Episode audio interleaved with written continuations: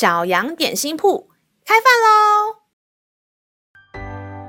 欢迎收听小羊点心铺，我是智慧欧姆蛋。今天是星期五，欢迎你跟我一起来享用这段关于智慧的经文。今天的经文是在诗篇一百一十九篇十节。我一心寻求了你，求你不要叫我偏离你的命令。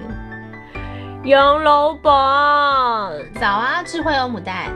杨老板，有件事困扰我很久了，想问问你。嗯，你说。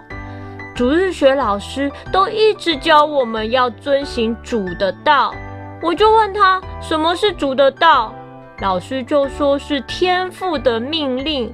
然后我又问什么是天父的命令，结果老师就叫我去读圣经，说里面就是主的命令。嗯，没有错啊。可是圣经很厚诶，字超级无敌多的，哪看得完啊？就算看完也记不得全部吧。这也对。但是我们除了要读圣经，知道到底神的命令跟原则是什么以外，圣灵也会感动我们，对我们说话啊。只要我们来到神面前，是不是神的心意，他也会告诉你的。哦，这我就放心了。那下次我读圣经，眼皮又不小心合起来的时候，呃，我就可以放心的睡了。咩。